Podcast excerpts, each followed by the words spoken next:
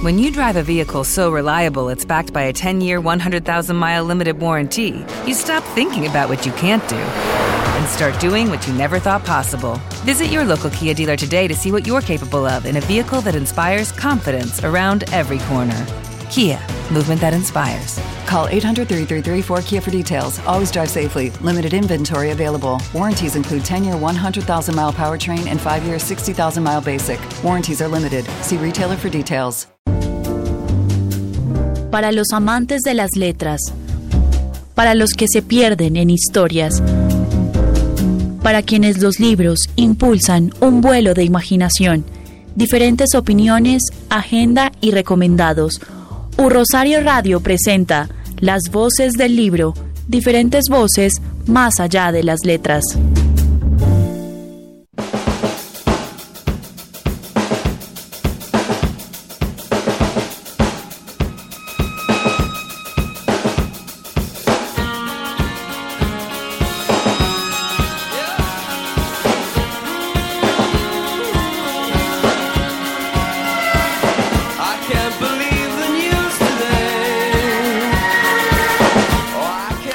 Bueno, y con esta canción de YouTube le damos la bienvenida a todos los ciberoyentes que se conectan por Un Rosario Radio a las voces del libro, el programa institucional de la editorial de la Universidad del Rosario.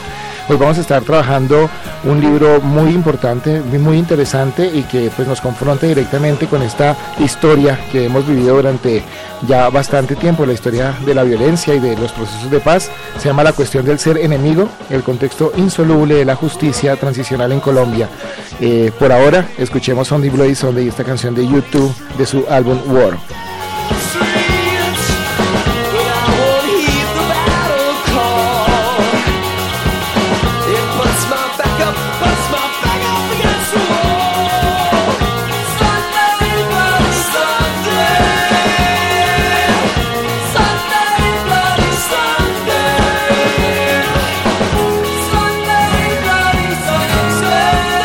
Las voces del libro.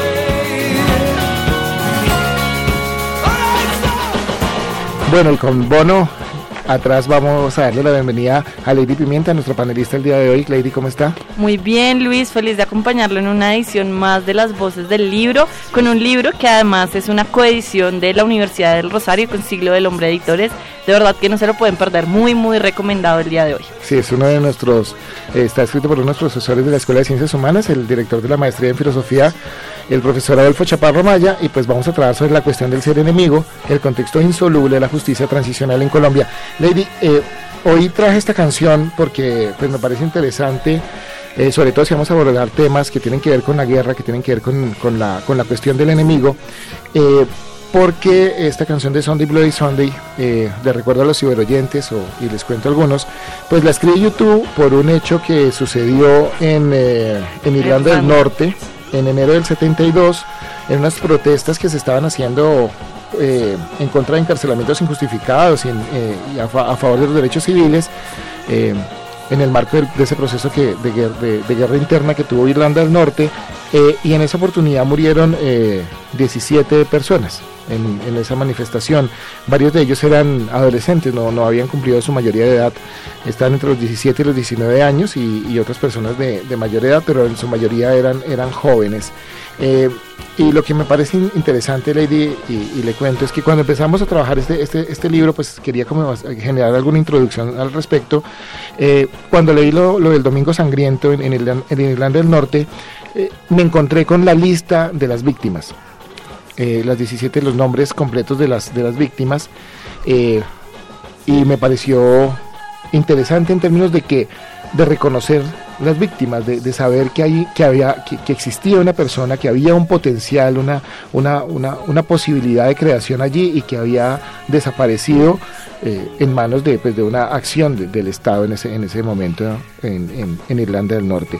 Y entonces empecé a revisar y revisando una, una de nuestras eh, terribles historias de la, de la violencia en Colombia, que estuviera cercana a la fecha para de alguna manera conmemorar y de alguna manera reconciliarnos con esa historia que nos es propia, pues encontré que el 22 de octubre eh, se fue la fecha de la masacre del Aro en 1997, o sea, ya hace 97, ya hace Como 20, 20 años ya, 21. eh, la masacre del Aro. y eh, se cuentan 17 personas también, ¿no? Pero mira Lady que fue, mire Lady que fue muy difícil encontrar los nombres de las personas. No están, están, eh, se cuenta la historia de lo que sucedió, se cuenta más o menos lo, a los lo que hicieron con los cuerpos de, los, de, las víctimas, pero no encuentra uno los nombres de las víctimas. Y los, y los artículos que uno encuentra rápidamente, seguro si uno es más profundo encuentra los nombres de las víctimas, pero lo que hace es que con, con, el, con el, caso de, del Domingo Sangriento es lo primero que uno encuentra. Uno encuentra el nombre de las víctimas. Con la masacre del Aro, estos campesinos son desconocidos. desconocidos. Eh, y lo que y lo que y lo que lo que sí se genera es quién es el enemigo el enemigo sí está ahí es, quién fue el que pues claramente el, el, identificable que, claramente identificable quién es el enemigo qué hay detrás de que sea claramente identificable el enemigo no y no la víctima no las personas que estaban allí además que pues son 17 personas muertas pero con todo el impacto que tuvo eh, esta en, este caso la masacre del Aro en el cual uno de, las, de los nombres que, que aparece es, eh, pues es uno de los más sonados, es el de Marco Aurelio Areiza, porque Marco Aurelio Areiza era eh, en el aro eh, el dueño de la tienda de abarrotes. para recordarles a nuestros oyentes, el, en la masacre del aro fueron siete días de esta toma paramilitar, nunca hubo ayuda de ningún tipo. Y eh, a este Marco, al, al, señor Marco Aurelio Areiza pues fue amarrado a uno de los de los palos principales de los árboles principales del pueblo y pues de una manera sangrienta porque pues le sacan el corazón y lo y lo, y lo, y lo asesinan eh, cuenta la historia que la, la, esposa pues cubre el cuerpo para que sus hijos no vean cómo ha quedado su padre no pero entonces eh, lo que sí me parecía frente a los más allá de los detalles de la masacre es el anonimato de las víctimas frente a la repetición continua de quién es el enemigo, ¿sí? Eso está claramente identificado. ¿sí? Y esa, ya que lo menciona Luis, qué reflexión tan interesante, tan bonita, porque a mí me ha mostrado dos cosas claras. Uno, el problema de cómo en Colombia se ha manejado el conflicto. También me hizo recordar que cuando uno va a las bases de datos sobre el conflicto armado en Colombia, lo que se busca es producir números y se desconoce justamente todo este tipo de condiciones. También hay muchas fallas en el reconocimiento del género, entonces sí quedan como estos grandes vacíos que son fundamentales para entender la manera en que eh, pues las consecuencias que surgen del conflicto armado interno. Y también eh, pues ya relacionado con el libro nuestro protagonista de hoy en el programa es justamente cómo esa idea del enemigo nos ha formado como sujetos colombianos como sujetos dentro de nuestro contexto y cómo eso marca la relación que nosotros tenemos con el conflicto armado, cómo lo entendemos, cómo lo enfrentamos, cómo lo pensamos a futuro. Entonces, sin duda alguna, ahí es cuando uno se da cuenta toda esa incidencia que tiene la construcción y el manejo de estas temáticas en la vida individual de cada uno de nosotros. Y también, eh, por supuesto, o sea, en Irlanda del Norte se maneja supremamente diferente el tema del conflicto y, y, pues de estas masacres, porque incluso hay muestras artísticas muy relevantes, hay murales todo el tiempo en las calles y demás que recuerdan estos hechos eh, y uno los puede identificar en Colombia pues no hay murales sobre las víctimas, hay murales sobre el conflicto claramente, pero ya con las caras de los sujetos eh, sí son pues completamente ausentes. Tal vez hay una intervención que no recuerdo ahora el, el, el nombre del artista ni, ni, ni, cómo fue, pero si hay una intervención, una, una artista que plantea la, la, los nombres de las víctimas y pues es una lista interminable, eh, interminable de las víctimas pues que, que, que, que, han perecido en el marco del conflicto, el conflicto armado. Me llamaba mucho la atención ahora que, que, hablaba de los, de los murales porque también hay un caso asociado a una a una a un asesinato de un líder sacerdote en creo que es en los Montes de María porque después de que de una de las masacres hay un hay un mural que, que, recuerda o, o, conmemora de alguna manera para no olvidar eso eh, eh, esa, esa masacre y los paramilitares le piden que por favor lo borre. Eh, y él se él, él, él, dice que no lo va a hacer y pues el sacerdote es asesinado por no por no por no borrarlo, ¿no? Es un poco como esa, esa idea de, de, de borrar y, y, el borramiento que también está, es decir, perder, perder el horizonte, el nombre de nuestras víctimas es, es, es bien difícil. Yo creo que el libro también apunta en su parte final un poco a que no tenemos unos elementos de reconciliación eh, y sobre todo simbólica, no, no, no hay una, una posibilidad simbólica allí que, que nos pueda volver a cohesionar eh, como sujetos y que, y que el entramado social vuelva, vuelva a estar bien. Y, y entonces eh, esto sigue siendo como una búsqueda y, y, seguimos patinando a pesar del acuerdo y mucho, menos, mucho más ahora con, esta, con las circunstancias políticas que estamos viviendo en este momento. Yo también leyendo el libro recordaba un poco la, la importancia de desnaturalizar las categorías porque eh, pues recordaba muchas lecturas respecto a la manera en que se construyó el terrorismo en Estados Unidos y luego ese terrorismo fue implantado en Colombia. Eh, la idea de que eh, pues con los ataques del 11 de septiembre en Nueva York se construyó una figura particular del terrorismo y del enemigo claramente identificable, eh, localizable, reconocible, al que había que exterminar y luego eso se transformó acá con las guerrillas colombianas. O sea, esa idea fue traída un poco al modelo colombiano y nosotros empezamos a reconocer los enemigos claramente. O sea, claro, fue un trampolín perfecto. 2001-2002. En, total. Entonces, era me parecía importante resaltar eso en el programa de hoy porque eh, muchas veces uno y sobre todo pues las generaciones más jóvenes como que tendemos a, a, dar eso por sentado, como que el enemigo siempre estuvo ahí y demás, pero en realidad se trata de reconocer esa construcción histórica y esa construcción de los procesos de paz que además el profesor Adolfo Chaparro hace en su texto, que me parece que también es una reflexión muy concienzuda de, de todo lo que implica eso y de cómo la filosofía aplica para entender ese contexto colombiano. Así es.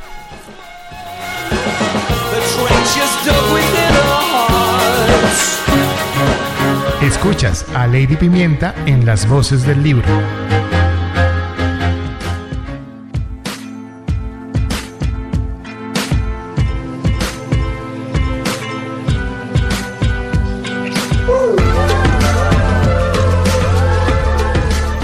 Y bueno, Luis, acá en las voces del libro también tenemos una variedad musical impresionante, ya lo hemos dicho en nuestros programas anteriores, y yo pues hoy me desconecté un poquito de, de su tema inicial con YouTube bueno. y le traje una banda inglesa de indie rock que es de Oxford.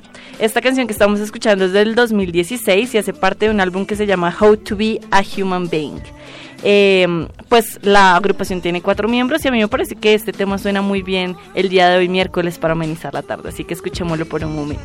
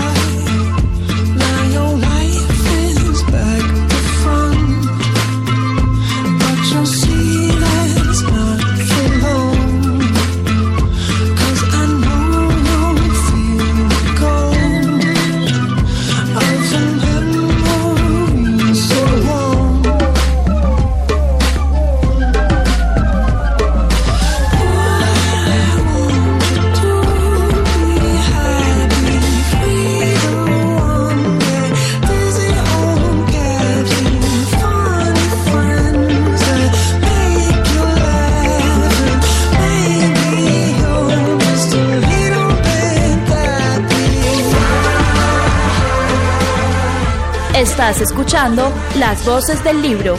Síguenos en Twitter, arroba Rosario Radio. Email. Si recibes correos electrónicos con archivos adjuntos o acceso a través de algún vínculo, no lo abras. Estos pueden contener algún tipo de amenaza virtual.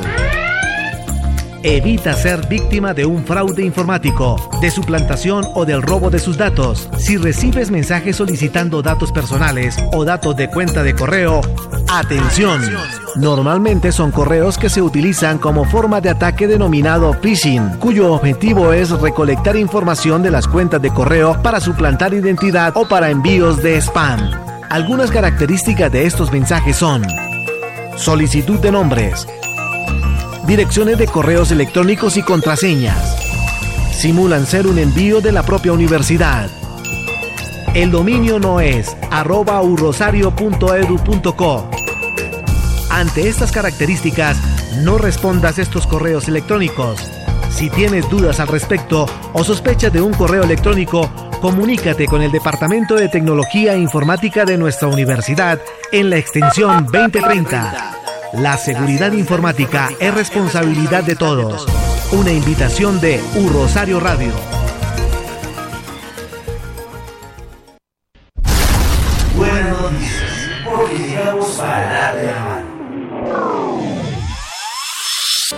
Ingresa a tu tienda iOS o Android y descarga Casa Web Virtual. Más fácil, sin filas, sin ficho, más ágil. También puedes acceder desde tu PC a través del link www.urosario.edu.co slash casa-ur slash inicio. Llegamos para darte la mano. Aplicación Casa UR Virtual. Todas tus dudas, servicios y procesos a un clic. Descarga Casa UR Virtual.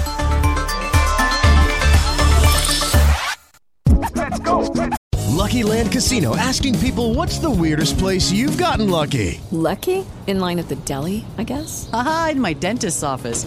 More than once, actually. Do I have to say? Yes, you do. In the car before my kids' PTA meeting. Really? Yes. Excuse me, what's the weirdest place you've gotten lucky? I never win and tell. Well, there you have it. You can get lucky anywhere playing at LuckyLandSlots.com. Play for free right now. Are you feeling lucky? No purchase necessary. Void where prohibited by law. 18 plus. Terms and conditions apply. See website for details. With Lucky Land slots, you can get lucky just about anywhere. Dearly beloved, we are gathered here today to. Has anyone seen the bride and groom? Sorry, sorry, we're here. We were getting lucky in the limo and we lost track of time. No, Lucky Land Casino, with cash prizes that add up quicker than a guest registry. In that case, I pronounce you lucky. Play for free at LuckyLandSlots.com. Daily bonuses are waiting. No purchase necessary. Void where prohibited by law. 18 plus. Terms and conditions apply. See website for details. Hola. Ingresa a la Universidad del Rosario y sueña en grande. Te abrimos las puertas a un mundo de posibilidades donde podrás cumplir tus metas personales y profesionales. ¿Qué esperas? Tenemos inscripciones abiertas para pregrado y posgrados. Mayor información en nuestra página web www.urosario.edu.co.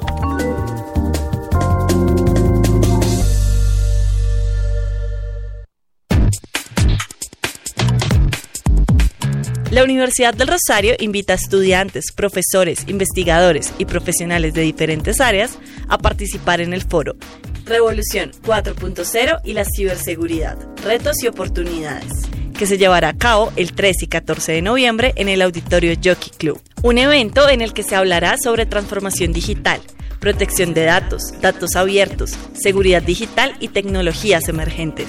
Dos días donde los asistentes tendrán la oportunidad de participar de ciclos de conferencias y charlas con invitados nacionales e internacionales. Para inscripciones y mayor información, ingresa al portal web de nuestra universidad www.urrosario.edu.co. Recuerde, 13 y 14 de noviembre. 13 y 14 de noviembre. Foro Revolución 4.0 y la ciberseguridad. Una invitación de la Cancillería, Facultad de Jurisprudencia, Facultad de Ciencias Naturales y Matemáticas, Facultad de Ciencias Políticas y Gobierno de la Universidad del Rosario.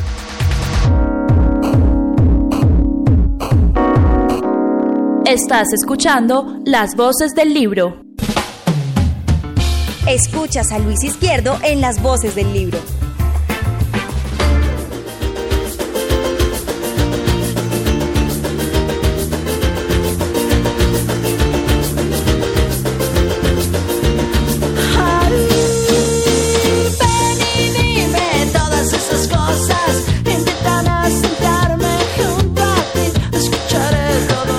Bueno, eh, como anunció este Café Tacuba con las flores, pues se va a presentar en el eh, Cosquín. ¿Qué? En el Cosquín Rock, Rock. Colombia, el 2018, ¿no? El sábado 3 de noviembre. Es que eh, Es este esta, esta música es de mi época, pero, pero los eventos ya no son de mi época, por eso. Pero bueno, no, es más, no sabía que el Café. Tacuba seguía tocando y, y seguía participando. Entonces, yo pensé que. tienen nuevo álbum y todo, por Sí, favor. pero es que ya son sí. viejitos, ya, pues como uno, ¿no? Pero bueno, listo. Bueno, Lady, presentemos a nuestro invitado el día de hoy. Claro que sí, nos acompaña el profesor Adolfo Chaparro, el autor del libro La cuestión del ser enemigo, el contexto insoluble de la justicia transicional en Colombia. Él es filósofo de la Universidad Nacional y doctor en filosofía por la Universidad de París 8. Tiene una estancia postdoctoral en la Universidad Libre de Berlín y una invitación como investigador a la Universidad de, de Tilburg en Holanda. Es profesor titular de la Escuela de Ciencias Humanas de nuestra universidad, donde ejerce actualmente como director del programa de maestría en filosofía. Sus áreas de investigación son la filosofía postestructuralista, el pensamiento latinoamericano y la estética. También hace parte del grupo de filosofía política de Claxo y del grupo interinstitucional de estética y política.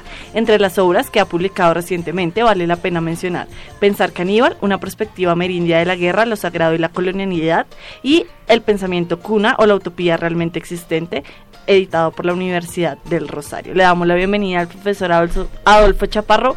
Muchas gracias por aceptar la invitación de las voces del libro. Muchas gracias por la invitación.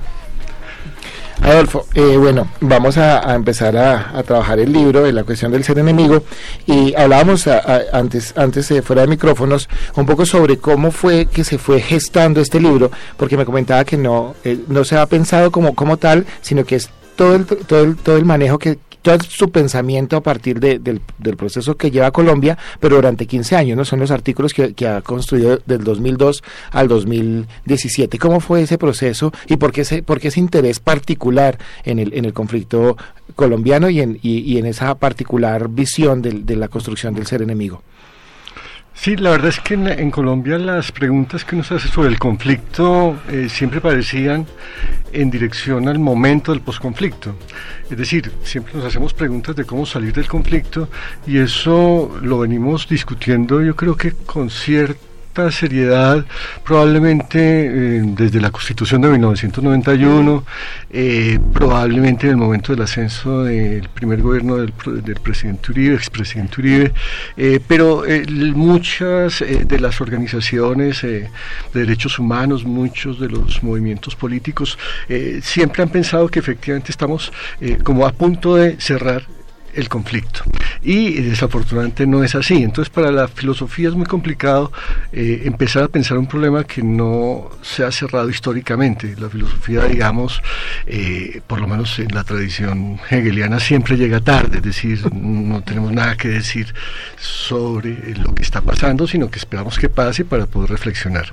Y en este caso pues era imposible hacerlo. Entonces el, el texto tiene eh, un poco las urgencias del ciudadano y la paciencia del filósofo, es decir, la necesidad de pensar sobre lo que como ciudadanos estamos viviendo en cada momento del conflicto y de la negociación, pero tratar de descubrir los conceptos que pueden ayudar a entender una circunstancia y ver si los conceptos mismos incluso pueden cambiar de acuerdo a cada momento.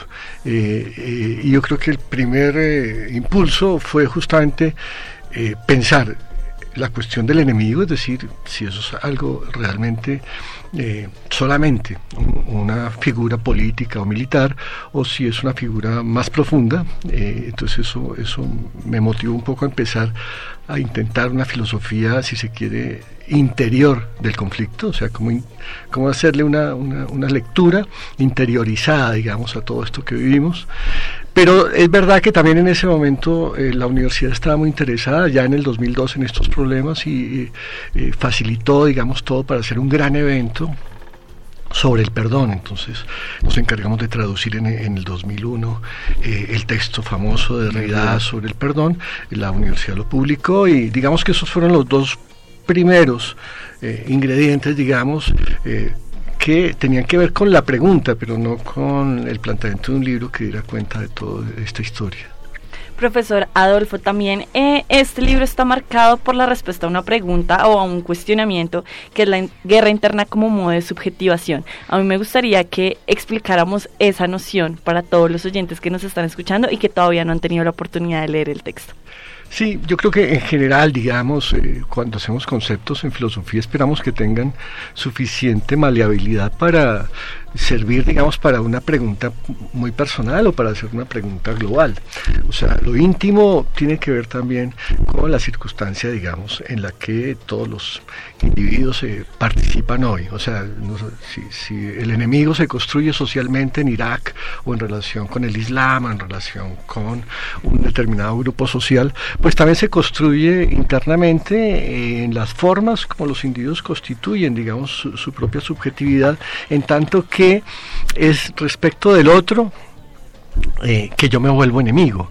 Eh, puede ser que en un grado extremo y, demasiado socrático yo diga que soy enemigo de mí mismo, un poco la manera de Nietzsche, o sea, que yo me exijo a mí mismo tanto eh, que no soporto, digamos, la mediocridad ni los límites que tengo y entonces trato de superarme. Bueno, eso se entiende. Pero digamos, hablamos de un conflicto y hablamos de unas relaciones sociales donde el otro termina por convertirse en un enemigo que yo interiorizo y entonces lo constituyo en mi enemigo. Entonces la pregunta es por qué personalizamos tanto esa idea de mi enemigo, es decir, por qué tengo esa relación tan íntima con él, que no me puedo definir, digamos, en mis ideas políticas o en mi proyecto de nación o incluso en, mis proyectos más cotidianos sin tener al otro, digamos, en, el horizonte, en un conflicto permanente, en una discusión, en una tensión permanente, para conseguir, digamos, luego cosas que respecto al enemigo son muy distintas, pero cuando como eso no se resuelve realmente y las enemistades se alargan, digamos, en la historia, pues terminan por volverse constitutivas de, del individuo sin que se resuelvan en la vida social. En esa misma línea, eh, profesor Adolfo, dentro de la metodología, eh, dice usted que no solamente va a mirar los conceptos filosóficos, sino que va también a mirar, por ejemplo, lo que los medios de comunicación han producido en el marco de, del conflicto. ¿sí? Eh, hay algunas anotaciones sobre María Jimena Duzán y otros periodistas que están allí. y siempre me ha impresionado, porque hablábamos al principio del programa, las víctimas son como son anónimas en general en lo que en, en lo que dicen. Acá es decir no, no, no, sabemos quiénes son las víctimas pero en los medios de comunicación los enemigos son claramente evidentes y siempre está como como presentado no Carlos Castaño Mancuso eh, eh, Tiro Fijo bueno cada uno son identificados y hay sendos reportajes y todo el tiempo te están eh, eh dando esos esos esos nombres no cuál es esa ese, ese nivel eh, o sea como en el términos de interiorización de, de ese enemigo cuál es el papel que desempeñan ahí los medios de comunicación en, el reforzamiento que, que, se, que evidencian en, los artículos también allí. Quizás eh, podría responder, digamos, ya metidos en el libro, o sea, un poco la, la, cuestión en este caso es eh, si uno eh, cree que efectivamente es posible superar un conflicto, recurre, digamos, a estrategias jurídicas o a estrategias políticas, pero filosóficamente, mmm, digamos, el país en un momento dado y en términos constitucionales también, decidió que el camino más adecuado era tratar de elaborar eh, una instancia de justicia transicional donde efectivamente víctimas y victimarios pudieran venir, digamos, a establecer una cierta verdad histórica. Pero es evidente que los medios no esperan, digamos, a eh, establecer eh, ese tribunal de justicia transicional, sino que efectivamente lo que hacen es crear, digamos, el ambiente en el cual eh, el impacto mayor normalmente viene, digamos, del daño. Es como si el daño efectivamente, o a mayor daño, mayor publicidad, digamos, sobre los sujetos que eh, lo llevan a cabo. Mm, en cambio, el que recibe el daño, pues no es propiamente el objeto de esa reconstrucción. Eh, de hecho, es claro que no son las víctimas ni los, ni los vencidos los que hacen la historia, es decir, la hacen los vencedores normalmente. Eh, pues eh, en todas las grandes tragedias, digamos, de la humanidad, eh, miles, millones de víctimas se quedan sin voz, sin la posibilidad de decir qué pensaban de la guerra, sin la posibilidad siquiera de, de considerar un perdón sobre los victimarios. Entonces, digamos, históricamente hay un, récord, digamos, de silencio de las víctimas ya reconocible. Entonces, la idea es que pues, algunos medios eh, también se han cuestionado la posibilidad de darle la voz a las víctimas, pero es algo precario y todavía incipiente. No se logra, digamos, que sea como un consenso tal que efectivamente todos estemos tan preocupados como para darle nombre propio, como tú decías ahora, a cada una de esas víctimas. ese es un camino más lento. eh, y cuando se hizo el libro, pues el, subtítulo un poco estaba pensado de esa manera. Es decir, que si no tenemos clara la necesidad de un horizonte eh, reconocible de las víctimas, eh, pues el contexto eh, no llegará a una solución. No es fácil resolver un conflicto sin reconocer las partes.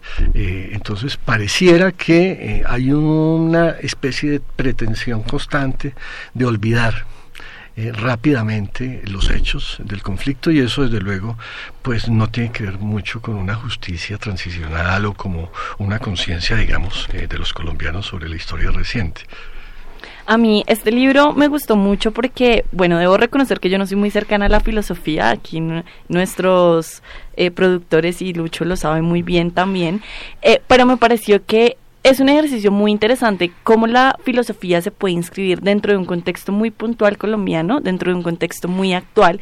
Y también me encontré con que en las primeras páginas del texto el profesor Adolfo eh, dice que los resultados de, de la votación del referendo de los acuerdos de paz dio mucho que pensar a la filosofía. Y yo me preguntaba dentro ya dentro de su postura muy personal y como filósofo cuáles fueron esas reflexiones profundas en el momento en que usted vio esos resultados qué cómo recuerda ese momento y qué fue lo que pensó Pues la verdad es que eh, ese, ese hecho eh, fue, si se quiere, el disparador del libro. O sea, había una cantidad de artículos mm, publicados eh, sobre justicia transicional, sobre las explicaciones del conflicto, que, eh, digamos, la filosofía puede hacer eso, es decir, recoger todo el material que las ciencias sociales eh, o los violentólogos en Colombia han realizado y decir, bueno, esta es de alguna manera la tipología, digamos, de los problemas que se plantea una explicación del conflicto. Pero todos esos eran ejercicios más o menos académicos. Cuando sucede el plebiscito, en realidad, eh, eh, la realidad eh, parece imposible de aceptar, o sea, era muy difícil reconocer que efectivamente una mayoría del país estuviera dispuesta, digamos, a continuar el conflicto y a evitar, digamos, eh, un proceso de paz eh, con, con las guerrillas de las FARC. Eso, eso, yo pensé que era un consenso a pesar de todas las diferencias, un consenso a pesar de, de, de todas las dificultades y de todos los dolores. Pensé que, que efectivamente eso era como un deseo de todos los colombianos. Cuando descubro que eso no es así, pues la decepción es enorme, pero, pero, pero sí obliga, digamos, a hacerse la pregunta mm, de por qué nos entonces proponemos un proceso de paz si efectivamente los colombianos no estábamos dispuestos a llevarlo a cabo, por lo menos una mayoría. Eh, y empiezan las preguntas acerca de cómo estamos constituidos, eh, no tanto digamos en las elecciones y en el voto, sino en, en nuestra propia Lucky Land Casino asking people what's the weirdest place you've gotten lucky? Lucky? In line at the deli, I guess? Haha, in my dentist's office. More than once, actually. Do I have to say? Yes, you do. In the car before my kids' PTA meeting. Really? Yes. Excuse me, what's the weirdest place you've gotten lucky? I never win and tell. Well, there you have it. You can get lucky anywhere playing at LuckyLandSlots.com. Play for free right now. Are you feeling lucky? No purchase necessary. Void where prohibited by law. 18 plus. Terms and conditions apply. See website for details. It is Ryan here, and I have a question for you. What do you do when you win? Like, are you a fist pumper? A woohooer, a hand clapper, a high fiver. I kind of like the high five, but if you want to hone in on those winning moves, check out Chumba Casino. At chumbacasino.com, choose from hundreds of social casino style games for your chance to redeem serious cash prizes. There are new game releases weekly, plus free daily bonuses. So don't wait. Start having the most fun ever at chumbacasino.com. No purchase necessary. VGW Group. Void were prohibited by law. See terms and conditions. 18 plus. propia interioridad, o sea, qué es lo que hace que efectivamente podamos decidir una negativa como esa. Yo creo que el, punto más fuerte en ese caso era eh, aceptar que efectivamente eh, los conceptos que, uno tiene para trabajar un problema como ese siempre se quedan cortos respecto de los juicios que se están sucediendo en términos públicos eh, y que son los que tienen realmente la posibilidad de marcar, digamos, el derrotero histórico por venir. Entonces hay como una disociación entre los conceptos que uno tiene organizados allí y el juicio que uno toma frente a una circunstancia. Entonces era necesario parar un momento y decir, bueno, ¿qué juicios tiene la filosofía respecto del juicio que implica eh, la derrota, digamos, de, mm, del proceso de paz en esa elección? Frente a esa interioridad, Adolfo, hay, una, hay, hay un aspecto que me llama mucho la atención eh, que usted nombra ahí, es cuando trae a, a la periodista María Jimena Duzán, que ella dice que más o menos que todos tenemos un corazón paramilitar, ¿no? Frente a esa interioridad. ¿Cuáles son las consecuencias morales que trae eh, esa, esa afirmación tan contundente de la periodista? Porque también se ha trabajado allí frente a la constitución del enemigo, ¿no?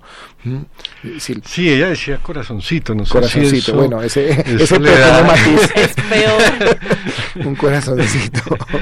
Eh, puede ser que entonces el corazonzote sea de otro Ojalá. de otro de otro matiz pero pero en realidad lo que lo que yo veo sí es efectivamente que insisto mucho en la, en la, en la subjetividad porque probablemente eh, digamos en relación con otros países eh, no tenemos nosotros eh, a veces quizás ni la tranquilidad ni la mesura para hacer reflexiones digamos, crudas, valientes, sinceras sobre lo que realmente pensamos. Entonces, probablemente eh, María Jimena Duzán está tratando de decir, bueno, si hay un pensamiento paramilitar, si hay un interés, digamos, en que los paramilitares sean absueltos, si hay un interés en que la mentalidad, digamos, que implica todo eso, eh, como está sucediendo hoy en Brasil, por ejemplo, salga a la superficie, pues, eh, ¿por qué no lo hacemos? Es decir, es más sano decir claramente, digamos, qué es lo que la gente opina, qué es lo que quieren del país, cuáles son las grandes oposiciones que se pueden discutir y no seguir trabajando, digamos, desde la violencia oscura, silenciosa, desde la manipulación o desde el dominio de las regiones, desde la manipulación de las instituciones, etcétera. No, eh, es decir, yo creo que lo de María Jimena era un poco decir, salgamos a la luz, es decir, pongamos en eh, evidencia, digamos, eso que en el fondo es un deseo oculto de muchos colombianos. Entonces, dejémoslo verbalizar, o sea, digamos lo que estamos pensando. Yo creo que es sano, yo creo que era una invitación, digamos, a, a una terapia de choque. Una confrontación directa, Sí. decidida frente a eso. Profesor Adolfo, a mí también me llama la atención la manera en que finaliza el texto. El libro finaliza con una postdata porque pues fue publicado justo en el momento en que Iván Duque se posesionó como presidente, bueno, fue elegido como presidente. Y usted hace ahí una reflexión interesante sobre lo que eso significa en el marco pues de esta discusión analítica, teórica. Eh, pero me gustaría que la compartiéramos con los oyentes también. ¿Cuál es ese significado que tiene tener a Iván Duque como presidente para toda esta construcción que usted hace? Bueno, en ese momento, eh, pues los datos que yo tenía eran muy precarios, eh, pues eh, suponía que en general, digamos, eh, todo el proceso de paz iba a entrar en, un- en una especie eh, de camilla, digamos, de, de- riesgo evidente a nivel institucional, a nivel presupuestal, a nivel de los acuerdos políticos, que pues el dominio, digamos, del partido que llevó al presidente Duque eh, pues, a, a ganar esta elección iba a ser imposible. mm, literalmente el desarrollo de muchos de los puntos del acuerdo. Eh, a la siguiente semana de la posesión, como que pensaba que podía ser matizado. A la tercera semana pensé que volvíamos al punto muerto, es decir, que evidentemente no iba a prosperar. Es decir, creo que efectivamente el gobierno no tiene clara, digamos, una posición eh, en bloque para llevar adelante eh, el acuerdo de paz con todo lo que eso implica como un compromiso, digamos, de Estado, del Estado colombiano frente a una guerrilla, sino que, mm, como sucede mucho con ciertas instituciones, lo que se hace es debilitarlas sin negarlas, debilitarlas sin destruirlas, debilitarlas, a- digamos, reduciendo el presupuesto o la institucionalidad o la independencia, como sucede en este momento con, con la JEP, con la Justicia Especial, que, que está, digamos, eh, al porta de, de reducirse simplemente a, a un capítulo, digamos, eh, de llamar a juicio a los miembros de las FARC y nada más. Entonces, todos esos procedimientos, desde luego, caben dentro de la institucionalidad, pero sí, evidentemente, reducen el alcance y las posibilidades de transformación eh, que se esperaba de- del- que se esperaban del acuerdo. Entonces eh, eh, eso, digamos, el, el pesimismo de ese momento eh, y las advertencias de ese momento creo que siguen vigentes. Bueno, ya que estamos hablando del presidente, hay un capítulo muy importante donde aparecen dos categorías, que son la de populismo moral y poder soberano. Y, y lo que siempre me ha llamado la atención es cómo se cómo se gesta ese populismo, es decir, cómo se gesta ese populismo moral y cómo, cómo una fuerza tan contradictoria puede llegar a integrar tantas tantas tantos deseos disímiles como, como como usted lo muestra ahí en el en el capítulo, ¿no? Eh, le- me gustaría que le explicaras a nuestros oyentes ¿Qué es, esa- ¿Qué es eso de populismo moral y cómo funcionó en el marco de, de nuestro presidente del 2002? Eh, Vale, este, eh, la, la, la cuestión es esta. Eh, tenemos un, un filósofo quizás de los más importantes en lengua hispana, eh, que es Ernesto Laclau, que murió hace poco y que efectivamente mm, desarrolló toda su carrera en Inglaterra y construyó el concepto de populismo como una especie de equivalente a través del cual las promesas, digamos, que un líder puede hacer eh, a su pueblo, eh, tienen que ser eh, un- una especie, digamos, de acuerdo entre las demandas de varios sectores sociales. Si ustedes recuerdan, mm, pues efectivamente en el momento del ascenso del presidente Uribe al, al poder en el año 2002, en realidad la mayoría de las promesas se podrían resumir en dos cosas que eran la seguridad y la prosperidad. O sea, la idea de que eh, si tenemos la seguridad desde el punto de vista militar, policío, jurídico, entonces el bienestar podría, digamos, estar garantizado. Pero en el fondo, esas dos promesas tienen, digamos, un- un- una especie de calificación acerca de lo que es una vida buena para todos los colombianos. Y en ese punto, entonces, eh, en vez de ser simplemente eh, el presidente, alguien que promete actividades, proyectos, eh, realizaciones, está orientando, digamos, moralmente al conjunto de los habitantes de un país para decidir qué es una buena forma de vida y qué es una mala forma de vida. Es decir, está distinguiendo claramente entre bien y mal y está orientando, digamos, la idea de que la seguridad eh, y el bienestar económico son valores, digamos, los más importantes respecto de los otros. Se crea una jerarquía, digamos, de valoración que eh, curiosamente encuentra eco en, la población, porque el populismo en realidad, en el sentido más prosaico, significa eh, la posibilidad de que un líder pueda hablar en los términos en los que eh, el pueblo o las, las grandes mayorías de una sociedad quieren escuchar. Es decir, eh, no es solamente que él oriente el pensamiento moral de los colombianos, sino que a su vez sirve de eco, digamos, de muchos de los miedos, de las expectativas que esa sociedad tiene. Entonces, cuando se logra esa comunicación que va más allá de lo verbal, porque se vuelve, digamos, como una especie de fe, una creencia ciega, digamos, en alguien que con dos o tres frases logra imbuir, digamos, a, una población muy, muy grande de, de unos fines que, que son compartidos, eso, a mi juicio, sobrepasa el puro proyecto económico o el puro proyecto militar y se vuelve eh, un discurso moral compartido. Eh, y si uno escucha, digamos, eh, eh, lo que sucede en la calle, digamos, el juicio de las personas mm, comunes y corrientes, eh, en la época del primer gobierno de Uribe, muchas de las zonas campesinas, digamos, replicaban inmediatamente buena parte de este discurso y le daban una valoración que yo podría llamar moral. O sea, todos los individuos hacemos juicios morales todo el tiempo. No necesitamos ser filósofos para ello. Entonces, eh, lo que a mí me preocupaba de eso, desde luego, es que la filosofía pueda quedar un poco al margen eh, de esa filosofía que realmente orienta a las personas y que, y que en este caso, digamos, crea eh, lo que se llamaba en su época como un estado de opinión que se- de hecho se lo llamaba de esa manera, que podía estar incluso por encima de las instituciones, porque si todos estamos de acuerdo, el líder y su pueblo, pues en realidad eh, las cortapisas, eh, las, eh, los controles inter- interinstitucionales entre los poderes, etcétera, pueden desaparecer en gracia a ese acuerdo. Hay otros populismos de, de- de izquierda, otros populismos con otros componentes, pero yo diría que la fórmula de la clave del equivalente general se logró en términos eh, morales. O sea, fue por eso, digamos, que prosperidad o seguridad se volvieron tan importantes en esa especie de comunión eh, del líder y su pueblo, que es como la fórmula básica del populismo. Y eso desarrolla el poder soberano de, de- del, del presidente y, y su, su, su Es que- afianzamiento es que y su... establecido eso y cuando tú quitas, digamos, las restricciones institucionales en el, el ejercicio del poder, pues evidentemente el acuerdo directo o esa empatía, digamos, eh, moral con el pueblo, pues permite que ahora las decisiones del soberano estén en un nivel que incluso sobrepasa el límite de lo puramente jurídico. O sea, es decir, si hay algo en el poder que es tan importante es la decisión, digamos, sobre cosas trascendentales.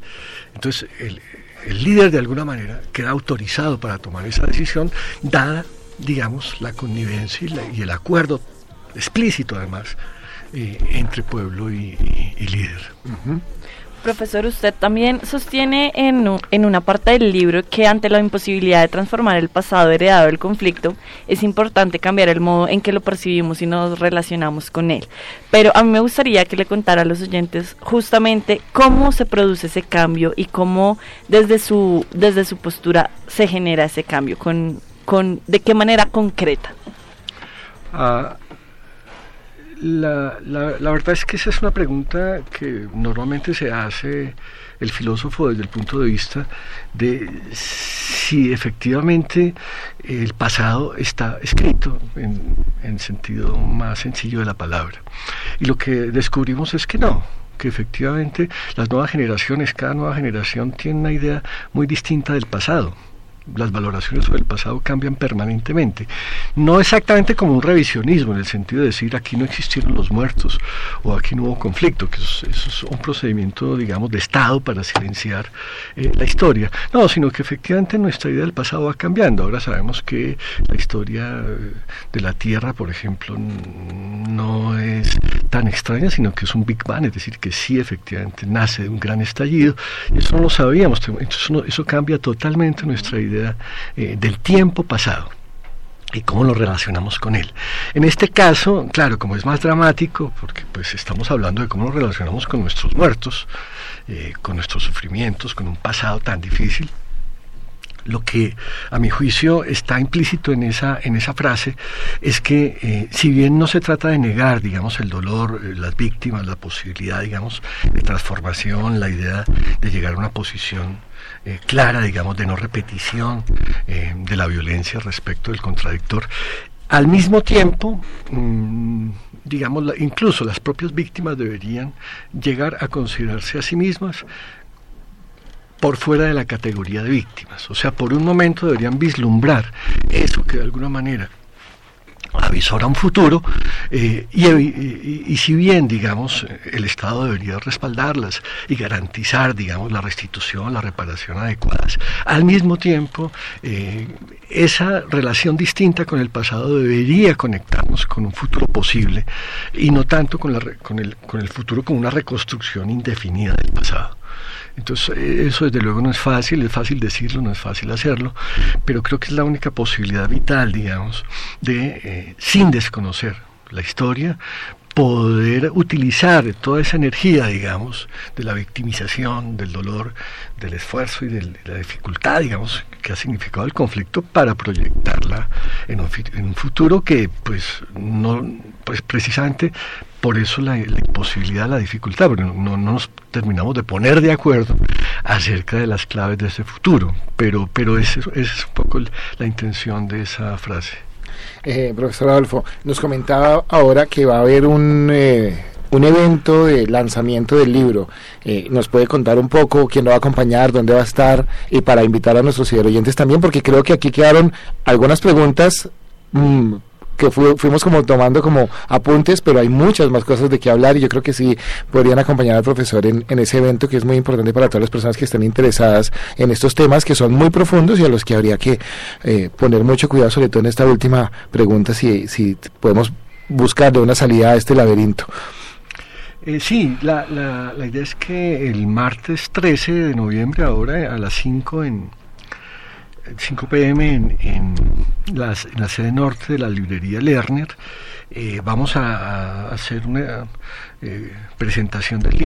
Lucky Land Casino asking people what's the weirdest place you've gotten lucky? Lucky? In line at the deli, I guess? Aha, in my dentist's office.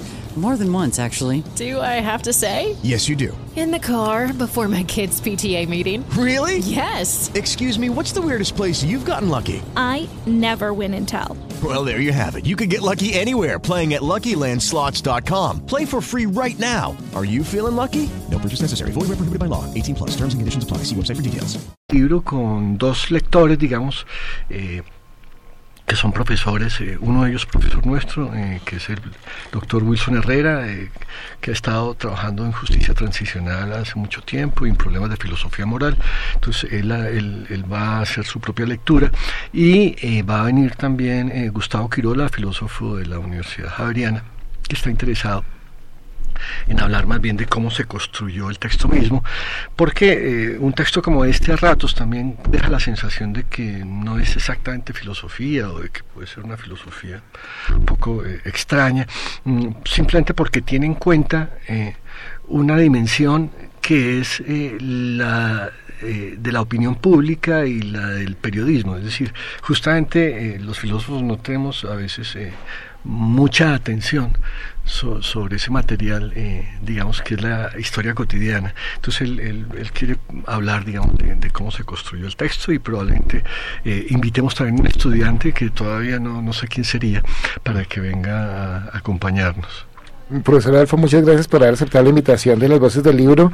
Pues es filosofía pensando el momento presente. Creo que es muy importante también tenerlo desde allí. Es, yo creo que la filosofía ya es en el TES, es un poco más el pensamiento marxista, ¿no? Y una filosofía en acción también, pro- proponiendo también salidas. Creo que, que desde allí hay mucho de lo que nuestros oyentes pueden, pueden estar. No es un libro fácil, pero es un libro que confronta también con la historia y con una perspectiva distinta de lo que los medios de comunicación muchas veces como que, como que nos venden y nos permite tener unos elementos de juicio importantes también a la hora de, de hablar y a la hora de comentar y a la hora de tener juicios morales como, como lo dice este profesor. Muchas gracias por, por haber aceptado la invitación. Bueno, mil gracias a ustedes y espero que se animen a leerlo. El bueno, entonces martes 13 de noviembre A las en la cinco de librería la de Honor a las 5 de la tarde. Bueno, Lady, recordémosles a nuestros oyentes rápidamente las redes sociales Claro y vamos a una sí. pausa. La editorial de la universidad tiene Facebook, Twitter e Instagram, editorial UR y en Instagram editorial, editorial Raya al Piso UR. Un Rosario Radio también recuerda seguirlos en Facebook, Twitter e Instagram y por supuesto escucharnos en Spreaker y descargar este podcast cuando se acabe el programa. ¿Cómo es que floreces con cinco pétalos de absorber? Cinco sentidos que te roban solo un poco de tu ser. Editorial Rosarista. Textos de investigación, docencia y extensión. ¿Sabías que la radio online está cada vez más cerca? En las mañanas navega, trabaja y estudia con los ritmos musicales por excelencia. Jazz Blues de Lounge Mode. No importa si nos escuchas en PC, tablet o en tu celular, siempre estamos generando contenido. Para abordar el problema de la crisis humanitaria en Venezuela, lo que significa... Estaban asesinando mucha gente, decían que a la guerrilla. Hora judicial, estamos con nuestro proyecto del aula a la calle. Estamos contigo cuando más nos necesitas. Hola, hola, saludo a los cibernautas de Fuera, Bogotá. fuera, bienvenidos nuevamente a estos de Mixe, el programa. Le damos la bienvenida a todos nuestros ciberoyentes, a todos tranquilitos, aprovechamos para relajarnos. Somos tus aliados cuando necesitas tomar decisiones. Haz parte de la experiencia académica de 5 estrellas que tiene la Universidad del Rosario. Vivimos pendientes de ti y de tu salud. La sabiduría no es un producto del pensamiento. Zona C, este es un programa de fonoaudiología de la Universidad del Rosario. Te damos consejitos para tu emprendimiento, relación de confianza que debe haber entre las instituciones y las personas. para tu cultura. Lo mejor de, de toda esta película de todo lo que nos cuenta. Vamos a hablar de un libro que publica la editorial de la Universidad del Rosario. Bueno, como ustedes ya saben, eh, Radiofónimo es un programa que hacemos con los contenidos. Bienvenidos a Hoy, Ayer y Mañana, un espacio de historia, de literatura. Somos alternativos, originales y hablamos de temas diversos. Son cuatro características principales para ser considerados un coutier o modista. Nos escuchan en este, el único programa de Tunas de Colombia. Me gustaría tenerte desnuda ahora y poder hablar de tu cuerpo. En nuestras ondas digitales, todos los artistas colombianos son Damos noticia. la bienvenida a su vocalista, Alex de la Rosa de la banda Fotografía. Muy buenas tardes, hasta allá, hasta Colombia. Todo perfectamente aquí en México. Qué bueno qué orgullo entrevistar a los elefantes, señores. Bueno, muchas gracias. Una feliz tarde para todos. Eh, muy contentos de estar compartiendo con todos los oyentes. Estamos cerca. Estamos a un clic. Somos Radio Online. Somos Radio Universitaria. U Rosario Radio. Formando opinión.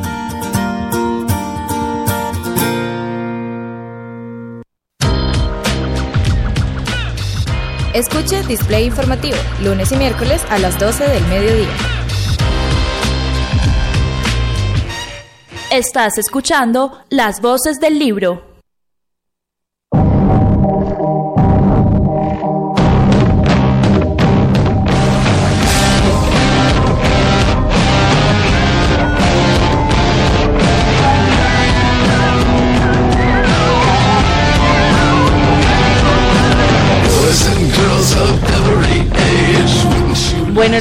Hoy es miércoles 31 de octubre, celebramos Halloween, una fiesta gringa en realidad. Pues.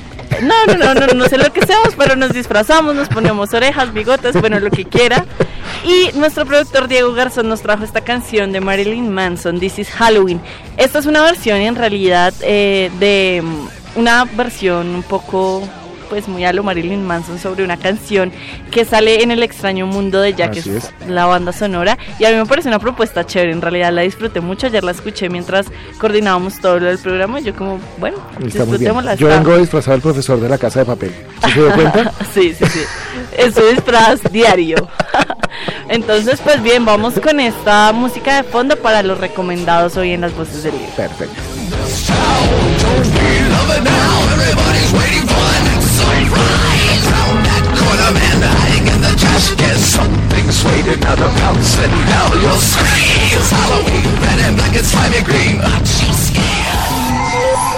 Si el libro que estás leyendo no está en esta lista, en las voces del libro te recomendamos.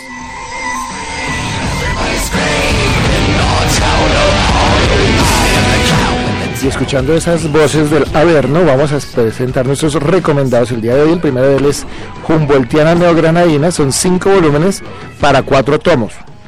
Tomo a tomo, esta obra muestra de manera singular la estadía de Humboldt en la Nueva Granada, sus investigaciones acerca de esta región y la perspectiva desde la cual la asociaba, se asociaba con los territorios del resto del mundo. Además de los trabajos del varón prusiano, se publican comentarios y estudios sobre sus textos elaborados por renombrados investigadores provenientes de diferentes disciplinas junto con textos e ilustraciones de y sobre la obra de Humboldt, inéditos hasta hoy. Es una obra de gran formato y espectacular para los que sean amantes de los libros nuestro segundo recomendado de rupturas y transformaciones arquitectónicas en el Colegio Mayor de Nuestra Señora del Rosario de Bogotá, siglo XX. Este libro presenta una investigación histórica, arquitectónica y gráfica de las transformaciones del edificio del Colegio Mayor de Nuestra Señora del Rosario de Bogotá en el siglo XX. Fueron estas transformaciones las que afectaron más significativamente el colegio y sus edificaciones aledañas, modificando lo que se había conservado hasta el siglo XIX y lo que situaban en el contexto arquitectónico que hoy conocemos. El tercer recomendado eh, es un recomendado que tiene mucho que ver con el programa de hoy, se llama La voz de las víctimas, reto para la academia ante el posconflicto. Este libro presenta artículos escritos por profesores y estudiantes que durante el año 2017 participaron en el seminario sobre víctimas en el marco del doctorado en Derecho de la Universidad del Rosario. La obra se organiza en dos partes. La primera reflexiona sobre el concepto mismo de víctima de diversos enfoques disciplinarios y la segunda aborda las diferentes respuestas institucionales previstas desde el Estado y la sociedad. La preocupación central del libro han sido las víctimas en el marco del conflicto armado colombiano.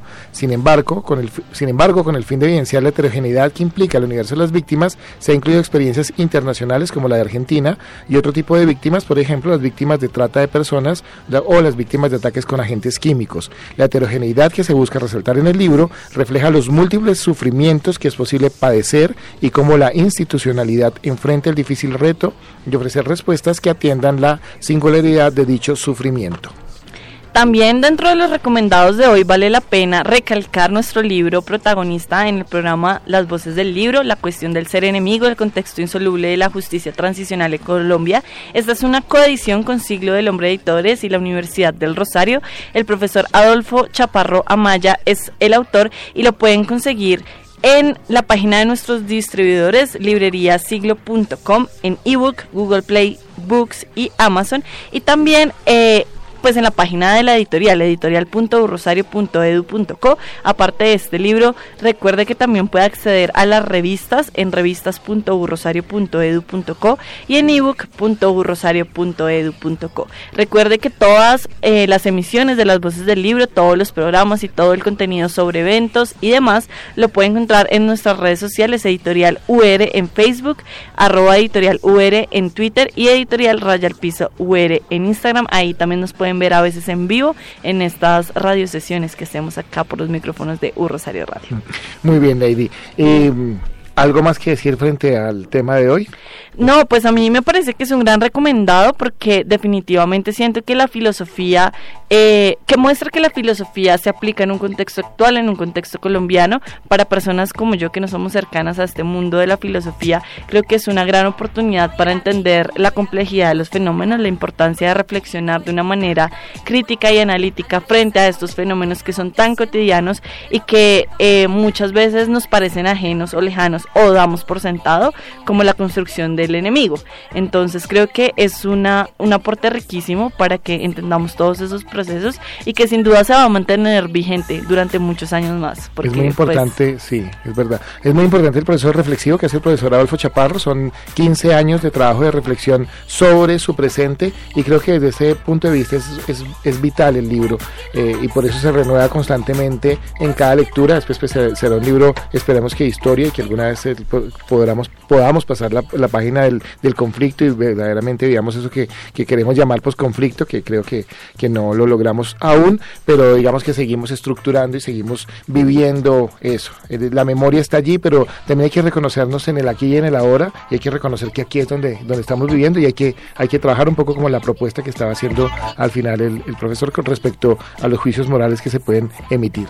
También a mí me gustaría reconocer la interdisciplinariedad que se lee a lo largo del texto. El profesor Adolfo Chaparro incluye dentro de su construcción analítica filósofos, científicos sociales y periodistas y me parece que ese es un gran aporte dentro de la producción académica porque justamente también es algo que nos gusta recalcar acá en el programa, que las cosas sean un poco más aterrizadas, que no se queden en el plano analítico y conceptual, sino que puedan ponerse más eh, aterrizadas y más en el plano actual. Entonces eso es bien interesante. Bueno, muchas gracias Lady por la participación ahí en el, en el panel, en la mesa de trabajo. También pues a nuestro invitado el profesor Adolfo Chaparro Maya. La producción estuvo esta vez a cargo de Diego Garzón Forero y Juan Carlos Ruiz.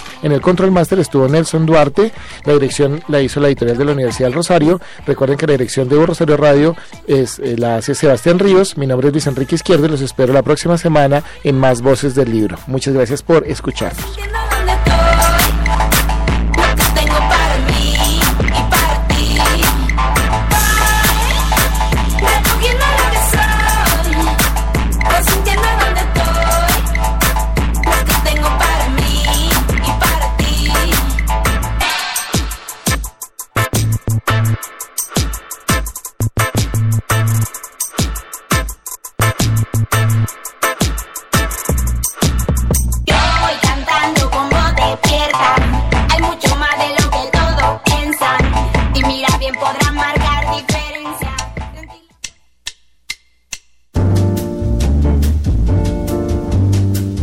Para los amantes de las letras, para los que se pierden en historias, para quienes los libros impulsan un vuelo de imaginación, diferentes opiniones, agenda y recomendados.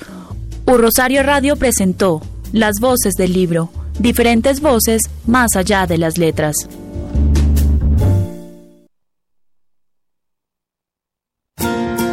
¿Sabías que la radio online está cada vez más cerca?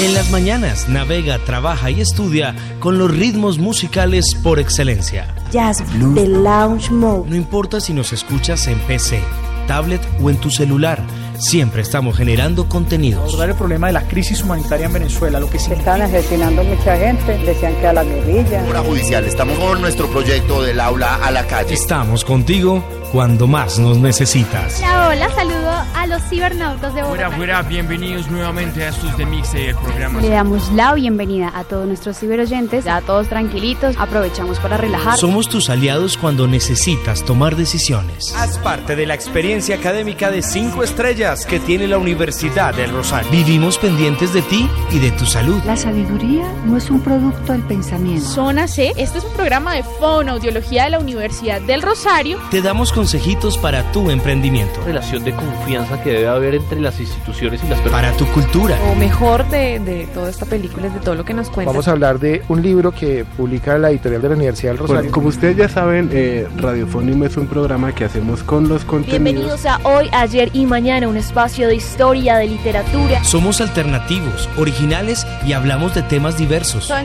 cuatro características principales para ser considerados un coutier o modista. Nos escuchan en este, el único programa de tunas de Colombia. Me gustaría tenerte desnuda ahora y poder hablar de tu cuerpo. En nuestras ondas digitales, todos los artistas colombianos son noticia. Bienvenida a su vocalista, Alex de la Rosa, de la banda Fotografía. Muy buenas tardes, hasta ya está.